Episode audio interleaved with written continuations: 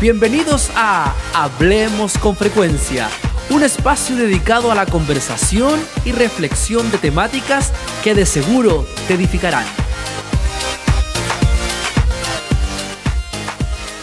Observando mi identidad. La semana pasada observábamos nuestro propósito y ahora vamos a observar nuestra identidad. Y para ello quiero que me acompañe al libro de Salmos, y vamos a leer el Salmo capítulo 8.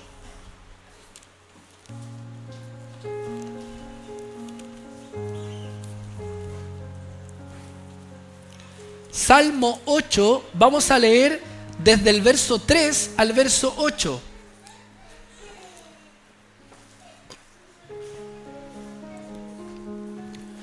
Diga un fuerte también quien lo encontró. Amén. Fue el texto que leyó el, el hermano Manuel al principio. Pero vamos a leer solamente desde el verso 3 al verso 8. Dice así. Cuando veo tus cielos, obra de tus dedos, la luna y las estrellas que tú formaste, digo, ¿qué es el hombre para que tengas de él memoria? ¿Y el Hijo del Hombre para que lo visites? Le has hecho poco menor que los ángeles y lo coronaste de gloria y de honra le hiciste señorear sobre la sobra de tus manos. Todo lo pusiste debajo de sus pies, ovejas y bueyes, todo ello, y asimismo las bestias del campo, las aves de los cielos y los peces del mar, todo cuanto pasa por los senderos del mar. Amén. Palabra del Señor. ¿Qué les parece si hacemos una breve oración, Padre? Queremos encomendarnos a la obra de tu Hijo, nuestro Señor Jesucristo. Amén. Para que seas tú el que nos hable en esta tarde. Queremos, Señor, escuchar tu voz audible, esa voz que nos exhorta, esa voz que nos reprende, esa voz que nos consuela. Permítenos, Señor, ser oidores, hacedores de tu palabra y no oidores olvidadizos de ella, Señor. Queremos concentrarnos, sintonizar tu frecuencia. Aquieta a los pequeños durante este mensaje, Señor, para que no hayan distracciones. Y de esta manera tu palabra, Señor, pueda fluir en nuestras vidas, Señor, como ríos de agua viva, Señor. Queremos, Señor, ser edificados y saciar nuestra sed en tu palabra. En el nombre de Jesús. Amén y amén. La segunda pregunta que los invito a hacer frente al espejo es, ¿quién soy? ¿Quién soy? Esta pregunta, amados hermanos, yo no sé cuántos se la han hecho, especialmente los adolescentes que entran ahí en sus crisis existenciales, ¿o no? ¿Te la has hecho tú, no? ¿Quién soy? Esta pregunta, amados hermanos, si alguien no tiene, como se dice en el buen chileno, claro, para dónde va la micro. No sé si los, hermanos venezolanos han escuchado ese, ese dicho, ¿para dónde va la micro? Tú tenés que saber para dónde va la micro, ¿cierto? En otras palabras es tener claro para dónde vamos. Eso es para dónde va la micro. O la guagua, no sé cómo se dirá allá en Venezuela, la, o la liebre, ¿no? ¿Cómo se dice la micro en Venezuela? Autobús. Ah, perdón. Perdón lo precario del ¿ah? autobús. Perdóname, el autobús, que la guagua, la liebre. Porque, ¿A dónde se dice la guagua? Parece que en República Dominicana. Ah, en Cuba. No, pero en República Dominicana también se dice la guagua, parece. Porque hay una canción de Juan Luis Guerra que se llama La guagua. Y es la micro. En Colombia también se dice la, la guagua. Ya. Bueno, el autobús. Si si no sabemos para dónde va el autobús, los venezolanos siempre hablan tan bien. ¡Qué envidia! ¿Cierto? Nosotros hablamos tan rápido, tan al lote, no completamos las palabras, no terminamos la S, mal. Bueno. Si no tenemos claro para dónde va el autobús, con respecto a esta pregunta de quién soy, es fácil deslizarse y caer en una divagación, en una crisis existencial. Esta pregunta de quién soy ha sido la fuente, amados hermanos, de innumerables estudios e investigaciones en todas las áreas del conocimiento, desde la filosofía, la ciencia, la historia, la psicología, ¿cierto? Algunas áreas, ¿cierto?, de la metafísica, por ejemplo, como la ontología, estudia, ¿cierto?, lo del ser, la teleología, la cosmología y podría seguir con todos los guías que se nos puedan ocurrir. Si nos preguntan a nosotros, amados hermanos, quiénes somos o quién eres, muchos intentaríamos, ¿cierto?, hilvanar una idea de distintas maneras. Primeramente, algunos partirían diciendo su nombre, ¿cierto? Yo me llamo Abdiel, ¿cierto? Algunos podrían después decir su lugar de origen, su estado civil, su profesión. O sea, Todas esas cosas definen nuestra identidad. Pero vamos hermanos, lo más importante cuando definimos nuestra identidad es la respuesta que nos da nuestro creador. Amén. Nuestro creador de quiénes somos verdaderamente nosotros a través de las escrituras. Porque tal como lo dije la semana pasada, Dios tiene el derecho de creación sobre nosotros. Por lo tanto, todo el propósito e identidad de lo que Él ha creado está convenido en su mente. Todo lo que podemos querer descubrir del propósito y de la identidad del ser humano, las respuestas están en la mente de su creador. Amén. O sea, ¿de quién? De Dios. Por eso que en el texto de Efesios capítulo 2, verso 10, el apóstol dice, porque somos, ¿qué cosa? Hechura suya. O sea, somos creados por Dios. El salmista en el capítulo 8, en el verso 3, se hace esta pregunta existencial también. Cuando veo tus cielos, en el verso 3, obra de tus dedos, la luna y las estrellas que tú formaste, el verso 4, ahí está frente al espejo, el salmista, dice, digo, ¿qué es el hombre para que tengas de él memoria? ¿Qué es el hombre? ¿Quién soy para que tú te acuerdes de mí? Eso es lo que el salmista está preguntándose.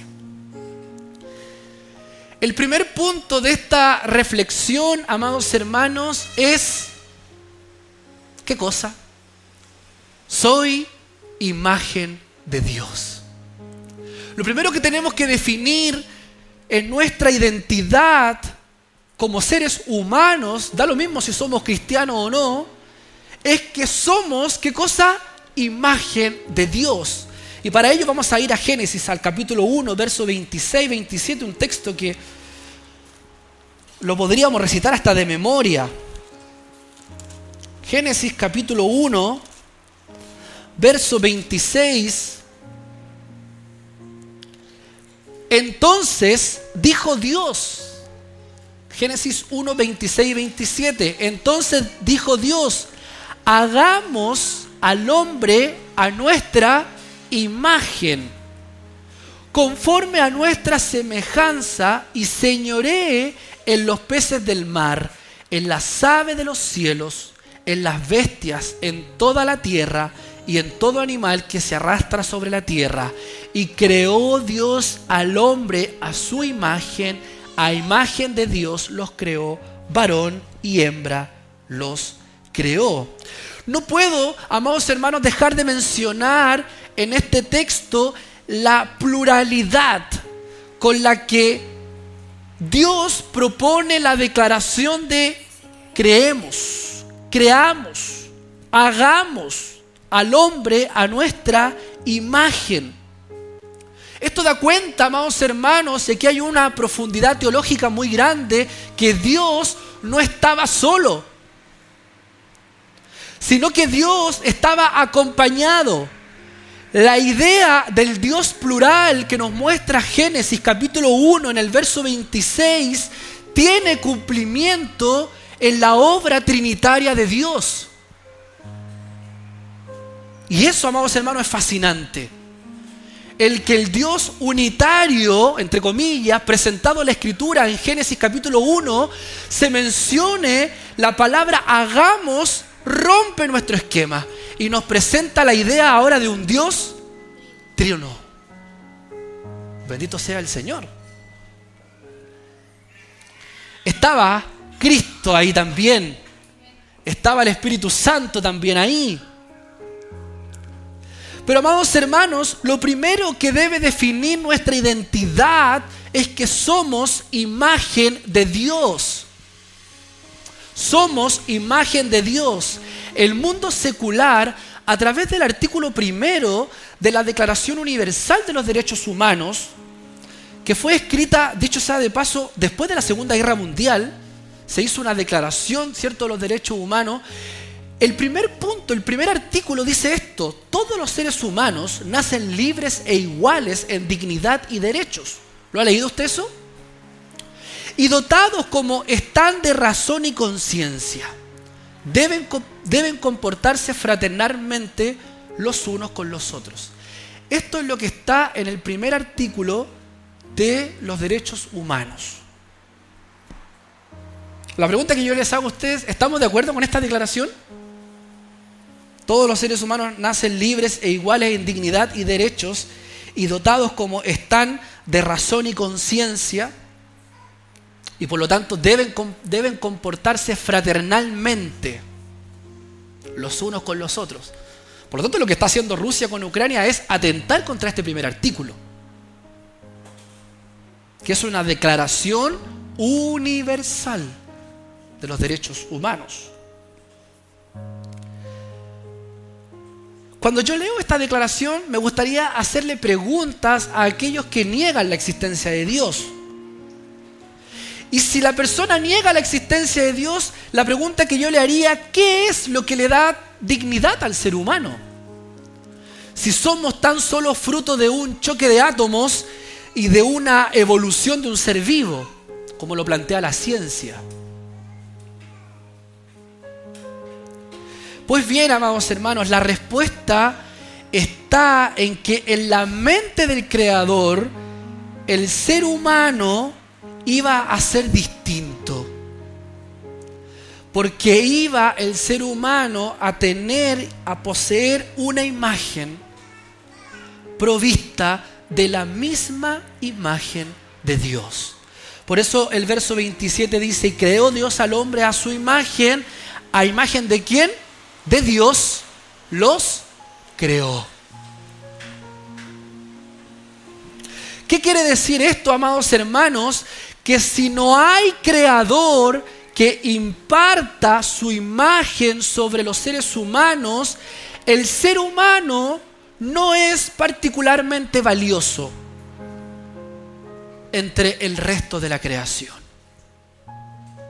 Si no entendemos, amados hermanos, de que somos imagen de Dios o fuimos creados a imagen de Dios, entonces no somos distintos dentro de la creación. Y con esto quiero aclarar dos cosas. Y acá me pongo el casco porque en la era postmoderna decir lo que voy a decir ahora es motivo de que me funen. Estoy seguro, estoy preparado. Más encima esto va el podcast, pero bueno es palabra del Señor. El Señor no dijo esto sobre el mundo animal o vegetal, sino solamente respecto a los seres humanos. Esa es, el primer, esa es la primera afirmación. No podríamos pensar de que los animales tienen la misma dignidad que el ser humano. Y con esto no estoy diciendo de que a los animales fomentar la matanza a los animales, no estoy hablando de esto. Sino que estoy hablando de una distinción que la escritura nos hace frente a la dignidad del ser humano frente a otros seres vivos. Y el segundo punto y la segunda afirmación que podemos extraer a partir de esto es que cada ser humano, sea hombre o mujer, amén, sea hombre o mujer, con todas sus particularidades, sus diferencias, tienen ambos, hombre y mujer, la misma dignidad y valor delante de Dios. Amén. Las mujeres dicen Que nada, que nadie les venga a dar una, un infravalor a ustedes como mujeres porque son también creados, creadas a imagen de Dios. Amados, con estas dos afirmaciones que yo acabo de hacer ahora, si yo entrara a desarrollar estas dos ideas, haría dos mensajes distintos. Y estuve a punto. Mientras preparaba este mensaje dije, ¿entro en estas dos ideas o no entro en estas dos ideas? Si entro tendríamos que almorzar acá. Porque, amados hermanos, lo de la imagen de Dios sobre el hombre nos permite ordenar, ordenar escrituralmente la visión que el hombre tiene en, esta era posmoderna sobre, por ejemplo, la idolatría a los animales y a la naturaleza. Hay familias que prefieren tener mascotas que hijos. Y por otro lado también nos ayuda a ordenar y a entender las luchas de géneros que actualmente se han tomado la agenda valórica no solamente en nuestro país, sino que en todo el mundo. Estuve ahí, sigo o no sigo, y decidí parar. Porque, amados hermanos, para continuar, si no hay creador que imparta su imagen sobre los seres humanos, el ser humano, amados hermanos, no es particularmente valioso entre el resto de la creación. La palabra imagen, escúcheme bien, la palabra imagen en el hebreo es selem que proviene de la misma raíz que significa tallar. Lo repito, la palabra imagen en el hebreo significa selem, que proviene de la misma raíz que significa tallar o cortar.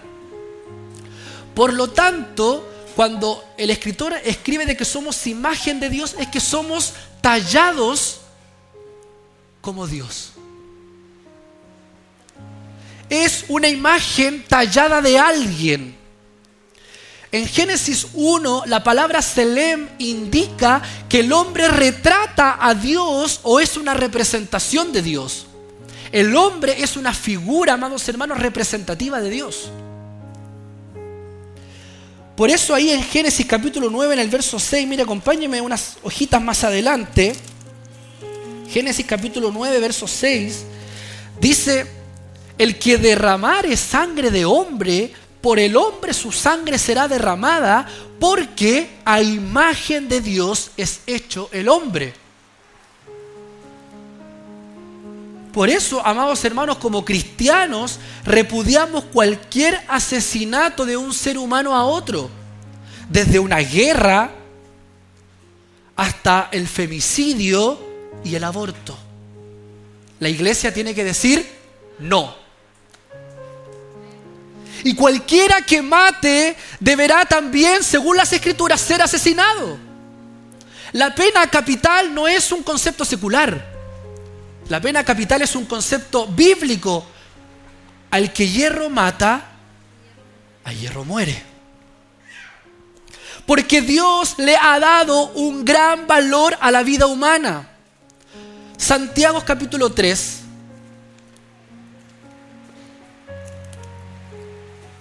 Santiago capítulo 3, verso 8 y verso 9.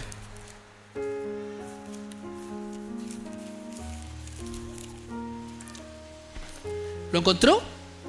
Santiago capítulo 3, verso 8. Dice, pero ningún hombre puede domar la lengua. Cuidado aquí, la lengua que es un mal al que no puede ser refrenado, lleno de veneno mortal, dice el apóstol. Con ella, o sea, con la lengua, ¿qué cosa? Bendecimos al Dios y Padre y con ella maldecimos a los hombres que están hechos, ¿a qué cosa? A la semejanza de Dios. ¿Qué nos está queriendo decir el apóstol? El apóstol también nos exhorta a que debemos cuidarnos unos con otros, lo que hablamos del otro, cómo nos tratamos entre nosotros, cómo tratamos a nuestras esposas, cómo la esposa trata al esposo, cómo el padre trata al hijo y cómo el hijo trata al padre. Qué importante. Dios está preocupado porque no solamente hay un tema frente a lo que es el asesinato, sino también frente a lo que la lengua puede hacer. La lengua puede hacer arder, la escritura lo dice, un bosque. Por eso, amados hermanos, tenemos que evitar el pelambre. No podemos atentar en nada en contra de otro ser humano, porque cuando yo peco en contra de una persona, ya sea con palabras o hechos, estoy dañando a alguien que es o que lleva la imagen de Dios. Bendito sea el Señor. Así que cuidado, amados hermanos. Refrenemos nuestra lengua, especialmente cuando estamos ahí, ¿cierto? Enojados, molestos. ¿Cuántas cosas decimos que herimos? ¿Cuántas cosas nos hemos dicho que han herido a nuestro cónyuge? Que han herido a algún familiar, especialmente cuando estamos disgustados, cuando estamos enemistados. Que el Señor nos ayude. Amén. Amados hermanos, todos tenemos una dignidad delante de Dios. Continuando con la idea de la imagen de Dios, y ya lo he mencionado antes esto, pero la imagen de Dios en el hombre también lo observamos a través de las grandes obras que Dios, perdón, que el hombre ha hecho. Hay un concepto en teología que se llama la gracia común. ¿Usted la ha escuchado esa palabra? La gracia común. La gracia común, amados hermanos, es la gracia de Dios mediante la cual Él, o sea Dios, le da a las personas innumerables bendiciones que no son necesariamente parte de la salvación. Se le llama común. ¿Por qué se le llama gracia común? Porque es una gracia que Dios le dio a todos los hombres. Le dio a todas las personas. Y no está restringida entre creyentes y no creyentes, o entre elegidos y no elegidos. Dios le ha dado talento al hombre, le ha dotado de su imagen y lo podemos contemplar a través de las grandes obras que el hombre ha hecho en su historia a través de las artes, a través de la arquitectura, en la música. Cuando escucho el disco El Kind of Blue, ¿cierto? De Miles Davis, veo gracia común. Cuando escucho el solo de Hotel California de Eagles, esto va al podcast, ¿no? Veo gracia común. Cuando veo una obra de Picasso, veo gracia común. Cuando veo al neurocirujano que está operando en la base del cerebro, en la base del cráneo, veo gracia común. Bendito sea el Señor. Cuando escucho una obra de Johann Sebastian Bach, veo que el hombre efectivamente es imagen de Dios. También lo vemos a través de la voluntad moral del hombre muy empañada hoy en día, por supuesto, pero el hecho de que tengamos leyes y valores y principios que rijan en la sociedad, eso también es parte de la imagen de Dios, porque el hombre tiene conciencia de lo bueno y de lo malo. La capacidad que tenemos de relacionarnos entre nosotros, de amarnos, de tener afecto, es también una capacidad dotada y provista de la imagen de Dios. Y puedo continuar y puedo hacer una apología de esto incluso como la estoy haciendo ahora. Porque, amados hermanos, son todos estos elementos impresos en la imagen de Dios que está en el hombre. Bendito sea el Señor. ¿Cuántos han disfrutado de esa imagen de Dios? Aquellos que hemos estudiado alguna carrera profesional, hay gracia común. El hecho que la podamos ejercer, hay gracia común ahí. Aquellos que disfrutan del arte, de la música, Bendito sea el Señor. El segundo punto. ¿Quién soy frente al espejo? Siempre volvamos al espejo. El espejo es nuestro hilo conductor. ¿Quién soy? Segundo punto, soy restaurado por Dios. Bendito sea el Señor. Ante la pregunta, amados hermanos, ¿quién soy? Solo algunos, aquí sí, solo algunos pueden y deben contestarse que somos restaurados por Dios. Hace algunas semanas se ha levantado en Chile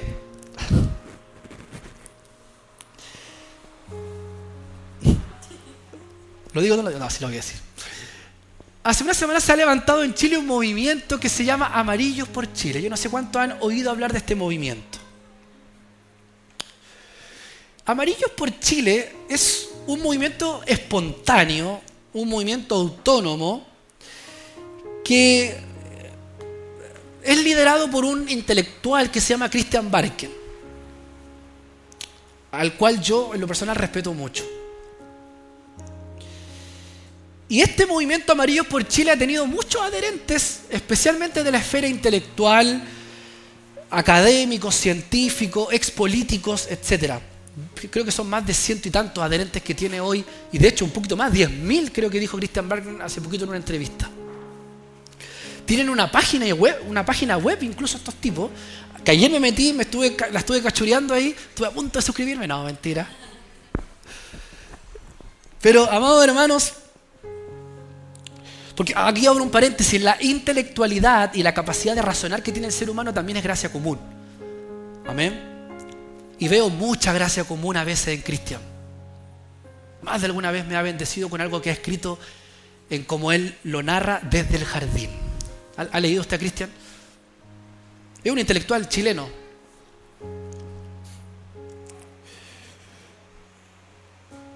Y me atrevo a aseverar que este movimiento de Amarillos por Chile debe, deben estar en este movimiento Amarillos por Chile gran parte de la aristocracia intelectual de Chile.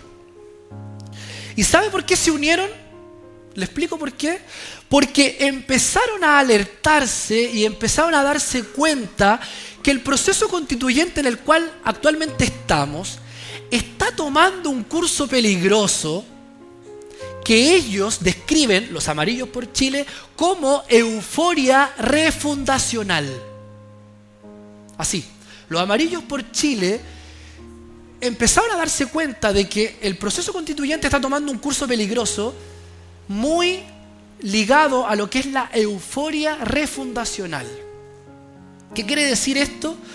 Que en la constitución se está pretendiendo desarraigar todos los principios que hacen de Chile un país democrático, republicano, y están a través de sus propuestas ignorando ideas de aquellos que piensan distinto. Es muy interesante porque Christian Wagner se declara de izquierda y él que la izquierda radical, que tiene el poder en este momento en la construcción de la constitución, está desarrollando un camino peligroso y está desarraigando en el diálogo, por ejemplo, la centro derecha. Es una cuestión muy rara que alguien de izquierda plantee algo así. Ayer en la mañana leía una carta que Christian Barker le envió al presidente Boric Mientras me tomaba mi cafecito en la mañana, leía la carta que Cristian le envió al presidente Boric, en donde le habla y le dice al presidente que tenga cuidado con lo que la constitución o con lo que el proceso constituyente está declarando hoy en día como el Estado plurinacional. ¿Ha escuchado usted hablar del Estado plurinacional? Hermano, yo le invito a informarse de lo que está pasando en nuestro país. ¿ah? Algunos los veo con cara así como de, ¿qué está hablando el hermano Abdiel? Hermano, estoy hablando pura contingencia.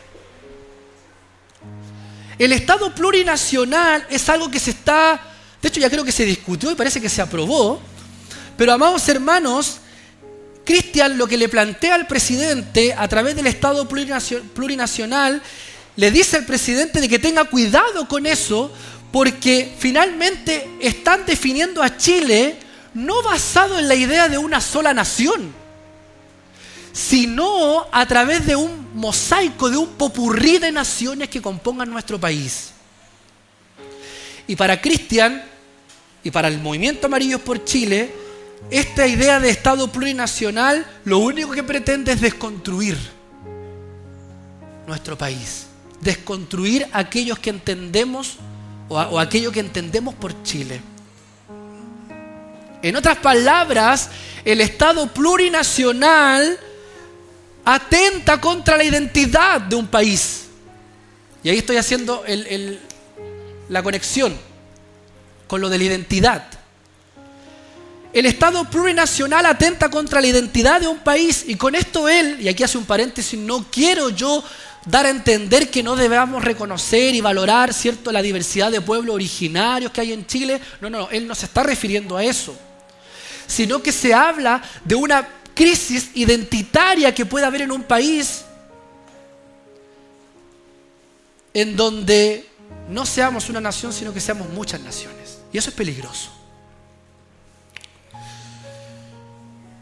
Así como Chile, amados hermanos, podría entrar en una crisis identitaria, así también hay muchos hombres y mujeres, incluso en las iglesias, que hoy caminan con profundas crisis de identidad. Y ante la pregunta de quién soy, empieza a haber un popurrí, un mosaico, no sé si me entiende la palabra mosaico, o sea, empiezan a haber una, una inmensidad de divagaciones en cuanto a lo que finalmente somos. Amados hermanos, yo quiero ser enfático en esto. Aquellos que tienen crisis de identidad y aquellos que tienen problema en contestar estas preguntas están en una idea de imagen caída de Dios. Todo esto de la crisis identitaria que no solamente lo están viviendo nuestros adolescentes, los niños también lo están viviendo, es una herencia de la caída del hombre. Porque esa imagen vislumbrante de Dios, en su imagen imprimida, ¿cierto? Impresa en el hombre, solamente la vemos en los dos primeros capítulos del Génesis. Porque en el capítulo 3 de Génesis ya se comienza a escribir otra historia. Y el hombre decide manchar esa imagen, el hombre decide mancillar esa imagen, desobedeciendo a Dios, envaneciéndose y pecando contra Él. Y aquí está la paradoja, porque el ser humano que es digno por gozar de la imagen de Dios es también indigno a la vez, debido a la corrupción moral que tiene Él después de la caída. Por eso el apóstol Pablo le escribe a los romanos y dice, por cuanto todos pecaron, ¿qué cosa? Y están, ¿qué cosa? Destituidos de la gloria de Dios. En el capítulo 1, en el verso 21 al 32, Pablo hace un compendio de todo lo que el hombre ha hecho. Se envaneció, no le dio la gloria a Dios. Y por eso que en el verso 24 el apóstol Pablo dice, por lo cual qué cosa también Dios los entregó. Dios, ¿qué hace con el hombre cuando peca, cuando quiere vivir su vida? Los entrega a su inmundicia, a las concupiscencias de sus corazones. ¿Es el pecado, pregunta aquí, teológica? Estuvimos como cuatro clases en el seminario contestando esta pregunta. ¿Es el pecado creado por Dios? ¿Es el pecado parte de la identidad de Dios? ¿Qué creen ustedes? ¿Sí o no? ¿Cuántos dicen sí? Levante su mano. ¿Cuántos dicen no? Levante su mano. Juéguesela. No. No, la mentira. No, amados hermanos. Dios no puede haber creado el pecado porque Él es santo. La escritura lo dice. Él es santo. Lo que debemos interpretar de este texto, cuando se plantea que Dios los entrega, es que Dios a aquellos que están pecando los pasa por alto. Los pasa por alto. No crea el pecado en el hombre, sino que Dios los pasa por alto. Eso es muy potente entenderlo teológicamente. Dios se pregunta, ¿tú quieres ir en esa dirección? ¿Quieres ir a pecar? ¿Quieres ir a prodigar? Pues bien, anda. Anda. Te dejo. Sigue tu camino. Y así, anda el hombre, sin Cristo, andando tras su propio bien. Por eso el proverbio dice, hay camino en el hombre que parece que le son derecho. Pero qué cosa, pero su fin es camino de muerte. Al hombre le parece ir en una dirección correcta con respecto a todos los movimientos de género, con respecto a todos los movimientos de igualdad, con respecto a todos los movimientos que apuntan a la dignidad del hombre, le parecen correctos al hombre, pero el fin de esos caminos es camino de muerte. Ahora bien, amados hermanos, a pesar de que el hombre está caído, la esperanza permanece. ¿Cuántos dicen amén? Para que despierte. ¿Cuántos dicen amén? aunque la imagen está distorsionada y manchada, la imagen no está perdida. De hecho, la imagen no se perdió. La imagen se mancilló, la imagen se corrompió. Y ahí entra nuestro Señor Jesucristo para redimir nuestra imagen. En otras palabras, para redimir nuestra identidad. Aquí hay algo importante. Toda identidad sin Cristo está caída. Lo repito. Toda identidad sin Cristo está caída. Y el hombre anda caído en otra sabiduría. ¿Cuál es el principio de la sabiduría? El temor al Señor, el temor a Jehová. Pero el hombre caído anda en su propia sabiduría a lo que Santiago, ¿cierto?, le llama que es una sabiduría que no desciende de lo alto, sino que es, ¿qué cosa? Animal. Es animal. Es diabólica. Es terrenal. Esta sabiduría y el pretexto de ese texto habla específicamente de aquellos que andan albergando contención y, amargura en su corazón. Hay gente amargada en la iglesia, amados hermanos, que alberga, que adora, que abre sus labios, canta y alberga tremendos nichos de amargura.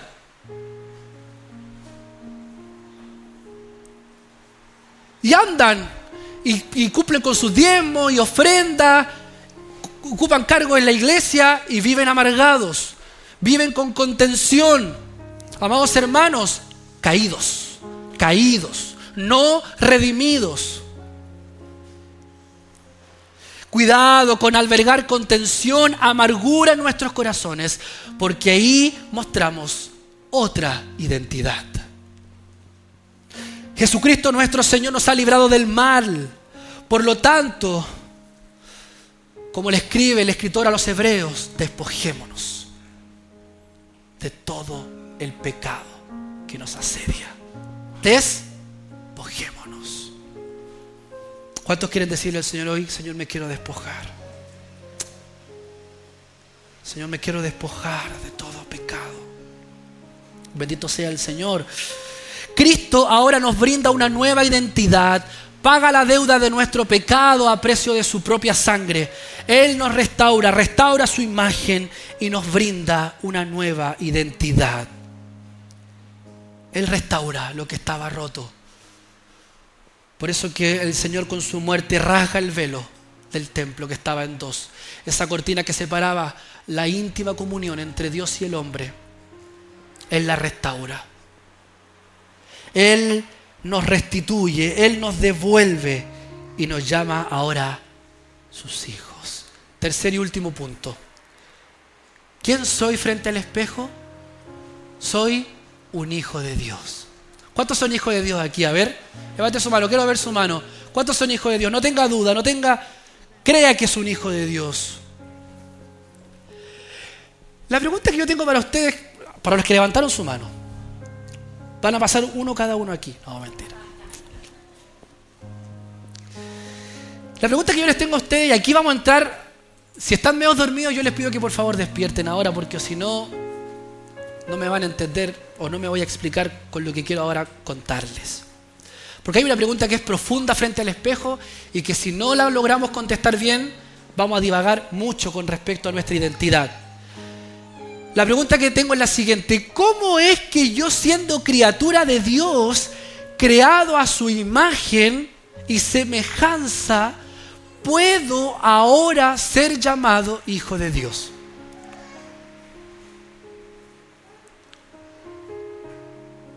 Buena pregunta. Como la pregunta cuando le hacía a don Francisco en quién quiere ser millonario. Pregunta, no me lo sé. Y le ponía cara de suspenso don Francisco a la persona. Yo le hago también la misma pregunta a ustedes. ¿Cómo es que siendo criatura de Dios, creados a su imagen y semejanza, puedo ser ahora llamado hijo de Dios? Volvamos al texto de Salmo. Ahora recién voy a partir predicando. No, mentira. Mentira. Ese chiste es más antiguo que... No es ni mío encima, es del pastor, ¿no? Puro robo no.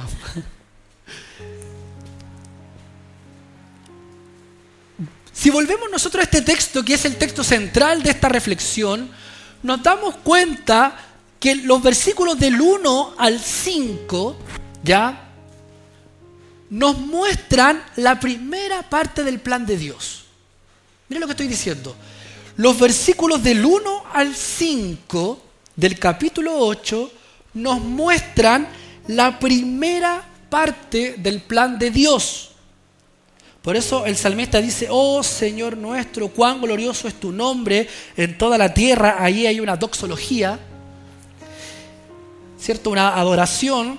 Has puesto tu gloria sobre los cielos, de la boca de los niños y de los que maman fundaste la fortaleza a causa de tus enemigos para hacer callar al enemigo y al vengativo. Y aquí parte el verso 3. Cuando veo tus cielos, obra de tus dedos, la luna y las estrellas que tú formaste, digo, ¿qué es el hombre para que tengas de él memoria y el Hijo del hombre para que lo visites? Le has hecho, el verso 5, poco menor que los ángeles y lo coronaste de gloria y de honra. Es muy interesante porque en estos primeros cinco versículos vemos la primera mitad de la historia de la creación en Génesis capítulo 1. Por eso es que cuando en el verso 3 dice, cuando veo tus cielos, la sobra de tus dedos, la luna y las estrellas que, que tú formaste, tenemos que irnos inmediatamente a Génesis capítulo 1, verso 1, cuando dice, en el principio, ¿qué cosa creó Dios? Los cielos y la tierra. Después en el verso 5 dice, le has hecho poco menor que los ángeles, hablando del hombre, y lo coronaste de gloria y honra. ¿Y qué leíamos en el verso 26 del capítulo 1 de Génesis? Hagamos al hombre a nuestra imagen. O sea, démosle al hombre honor. Démosle al hombre gloria. Miren cómo estamos relacionando los textos. Miren cómo estamos haciendo referencia cruzada. Lo anterior, amados hermanos, nos proporciona un amplio escenario. Mire, escúcheme bien. Lo anterior, esto es lo que acabamos de leer, nos proporciona un amplio escenario para una idea de que el hombre, a pesar de su pequeñez, es el personaje principal en la historia de Dios. Por eso que lo crea a su imagen. Pero amados hermanos, si usted continúa con el capítulo 8, desde el verso 6 hasta el verso 9, nos damos cuenta de que ahora se comienza a relatar la segunda parte de la historia. Mire qué glorioso es este salmo, por Dios. Se relata la segunda mitad de la historia en donde se describe el mundo sobre el que el hombre tiene que ejercer ese poder delegado de Dios. Sin embargo, amados hermanos, para entender cómo llegamos a tener la misma identidad de ser llamados hijos de Dios, debemos entender primeramente que la autoridad les dada al hombre primero en la persona de Adán. Escúcheme bien, escúcheme bien. Debemos entender que la autoridad les dada al hombre primero en la persona de Adán. Pero ¿qué pasa con este hombre? Este hombre falla. Este hombre trunca el propósito de Dios.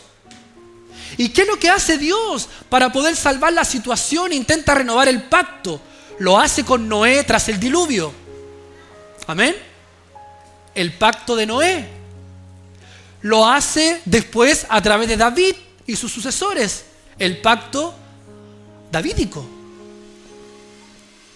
Y todos esos pactos finalmente fracasan, truncan el propósito de la voluntad de Dios. Porque todavía esto estaba incompleto. Sin embargo, amados hermanos, pese a que el hombre ha caído, toda la responsabilidad está en él. O sea, la responsabilidad de la caída del hombre, ¿en quién está? En el hombre. Porque ya lo dijimos anteriormente, Dios no crea el pecado. Dios no es el culpable de esto. El culpable de esto es el hombre. Entonces, amados hermanos, nunca ha dejado de ser responsabilidad de la raza humana. Y Dios, y aquí está lo glorioso, ejerce su restauración o la restauración del hombre mediante, como lo plantea Pablo a los Corintios, un, ¿qué cosa? Un postrer Adán, un hombre.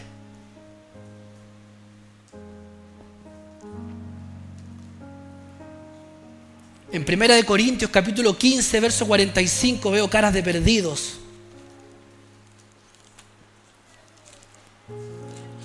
Primera de Corintios 15, 45 dice así. Así también está escrito, fue hecho el primer hombre, Adán, ¿qué cosa? Alma viviente. El postrer Adán, ¿cómo es el postrer Adán? ¿Quién es el postrer Adán? ¿Quién es el postrer Adán? A ver. ¿Quién? Jesús. Medio, dudoso ese, Jesús. Jesús. Jesucristo nuestro Señor. El postrer Adán. Espíritu, ¿qué cosa? Vivificante. Vamos a Hebreos al capítulo 2.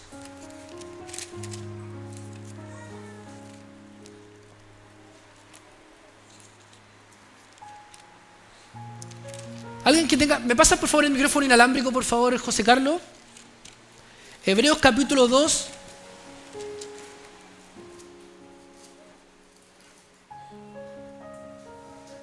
Del 5 al 18. Luis, ¿me puedes leer por favor ese, ese texto? Hebreos capítulo 2. Vamos a leer del versículo 5 al 18. Puede ser un cambio de voz.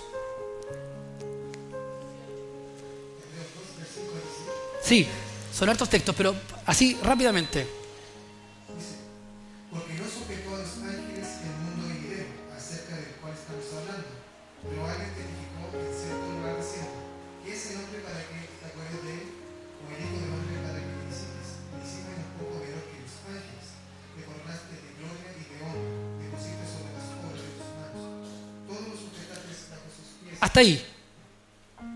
El escritor de los hebreos, ¿a qué está citando? El Salmo 8. Interesante. ¿Ya? Por favor, hermano, continúe.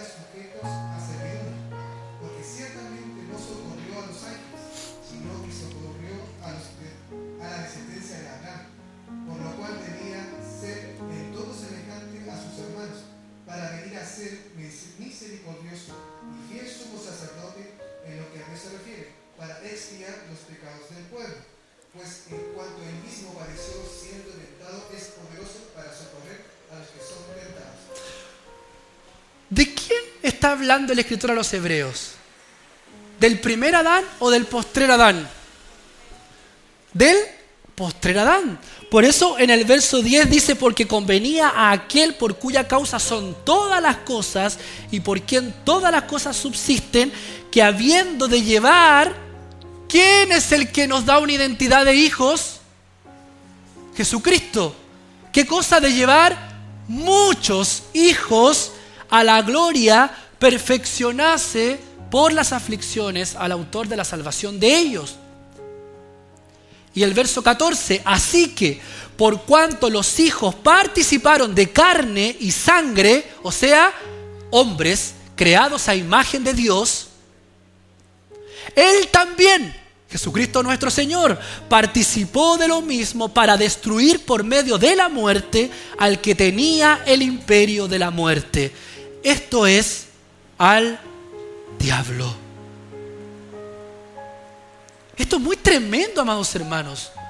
Es muy, es muy tremendo porque concluimos que ahora podemos ser llamados hijos de Dios mediante la obra de nuestro Señor Jesucristo. ¿Cuántos dicen amén? Antes de la obra de Cristo éramos criaturas con una imagen caída de Dios. Pero ahora somos hijos de Dios mediante la obra de nuestro Señor Jesucristo, quien también Él se encarna. Por eso que Dios no escogió un ángel para que muriera por los hombres, no escogió un animal, no escogió una planta, un árbol, escogió un hombre.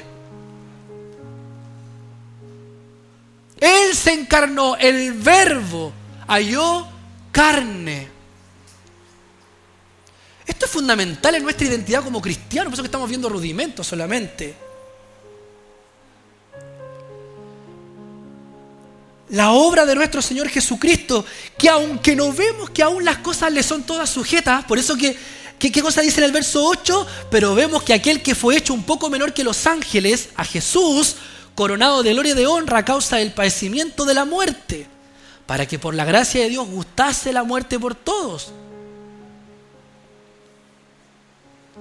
Aunque, aunque vemos que las cosas todavía no están todas sujetas, por eso que vemos que el hombre se levanta erguido la imagen caída del hombre está erguida hoy en día en el mundo. Putin, esta es la imagen que tiene el mundo ahora. Él, por eso que algunos le dicen que es el anticristo, pero no es el anticristo, pero, pero los cristianos dicen, oh, el anticristo. No, pero él es el hombre que está ahora. Él es el que tiene el, saltén por el mango. Vengan para acá. Sí, así está. ¿Cierto? Y así el hombre se va a erguir. No solamente él, sino que el día de mañana van a venir otros. Las tesistas y, y sigo hiriendo hombres y mujeres. Porque aunque no vemos que todas las cosas le son sujetas, amados hermanos, por la crucifixión y resurrección, la gloria ya es suya. Y llegará el día en que la veremos revelada y comprobaremos, como lo dice el salmista, que todo estará bajo sus pies. Por eso que hay una referencia no solamente a Hebreos, sino que también hay una referencia a Efesios en el capítulo 1, en el verso 19, y a 1 Corintios capítulo 15, verso 24, haciendo una referencia a Jesucristo nuestro Señor. Entendido esto y con esto quiero concluir, amados hermanos. Ahora, por lo tanto, podemos comprender que a todos los que reciben a Jesucristo nuestro Señor, quien es Dios mismo, hecho hombre, crucificado, lacerado por nuestros pecados, por nuestras rebeliones, resucitado al tercer día y llevado a la gloria. A todos los que le reciben y creen en su nombre, Él les da una nueva identidad. Eso es lo que dice Juan. Él les da una nueva identidad, o sea, les da una nueva potestad. ¿De qué cosa? De ser llamados hijos de Dios. Los cristianos hemos venido a ser más que criaturas de Dios. Ahora en Jesucristo tenemos el privilegio de ser llamados sus hijos. La pregunta que yo quiero hacerte y con esto quiero concluir, si te miras al espejo, mirémonos al espejo, imaginémonos que hay un espejo frente a nosotros. La pregunta que yo quiero hacerte en esta tarde es, ¿Eres hijo de Dios? Somos verdaderos hijos de Dios. Un hijo se parece a su padre o a su madre, pero se parece a su ascendiente o, de quien descendió. Por eso el llamado, amados hermanos, es a que hoy podamos nacer de nuevo a través de la palabra de verdad, para que seamos primicias de sus criaturas. La pregunta que yo quiero hacerles una vez más es, ¿hemos nacido en la palabra? ¿Estamos mostrando verdaderamente frutos? ¿Estamos mostrando que somos una nueva criatura y que las cosas viejas han pasado y que hoy ya todo es nuevo, que hoy ya todo se ha renovado? Por eso el llamado del apóstol es a que nos miremos como en un espejo. ¿Qué cosa? ¿Qué cosa es lo que tenemos que mirar como en un espejo? La gloria de Dios. O sea, ya no veo al primer Adán en el espejo, sino que ahora veo frente a mi espejo al postrer Adán. Al que tiene todas las cosas sujetas. Al que ha dejado todo bajo la planta de sus pies.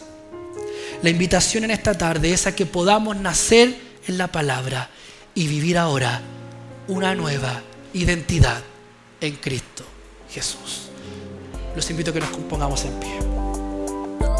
Te invitamos a que sigas conectado con nosotros a través de nuestras plataformas digitales, nuestra página web www.frecuenciadedios.cl y nuestras redes sociales, Facebook, Instagram y YouTube.